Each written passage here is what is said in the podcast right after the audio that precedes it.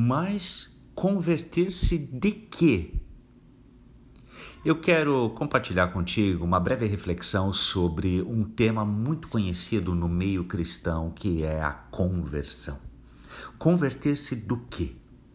O capítulo 22 do livro de Atos, no momento em que Paulo já está de volta a Jerusalém, em que Paulo foi preso, mas ele, antes de ser levado à fortaleza, ele pede para se direcionar a todo aquele público que gritava por sua prisão. Paulo então aproveita para compartilhar o seu antes e depois. Conversão tem a ver com antes e depois, de ninguém mais, ninguém menos do que Jesus Cristo na sua vida. Paulo apresenta como ele era uma pessoa diligente, uma pessoa uh, apegada à religiosidade judaica, uma pessoa exemplar, uma pessoa respeitada e inclusive temida.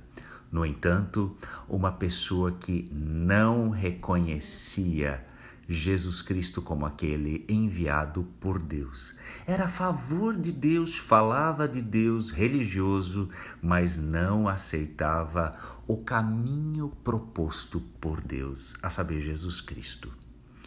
Nós enquanto cristãos, testemunhamos e partilhamos a centralidade de Jesus Cristo nas nossas vidas. Se até a história do Ocidente foi dividida entre antes e depois de Cristo, quem sou eu, indivíduo, que posso imaginar que minha vida não precisa de um antes e depois de Cristo, de uma guinada a partir da entrada de Jesus Cristo na minha vida?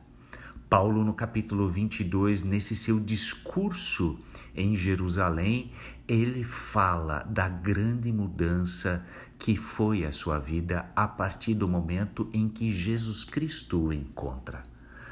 A iniciativa, aliás, é sempre de Jesus, deixada clara aqui pelo testemunho do próprio apóstolo Paulo. Vale a pena ler Atos 22. E, enfim, a mudança nos é apresentada quando ele relata do seu encontro a partir também de outros cristãos que vão lhe dizer: fique limpo de seus pecados invocando o nome do Senhor. Este é o motivo de nós precisarmos nos voltar à nossa conversão diariamente, para nos mantermos limpos a partir do perdão dos pecados que só o Senhor Jesus pode nos conceder.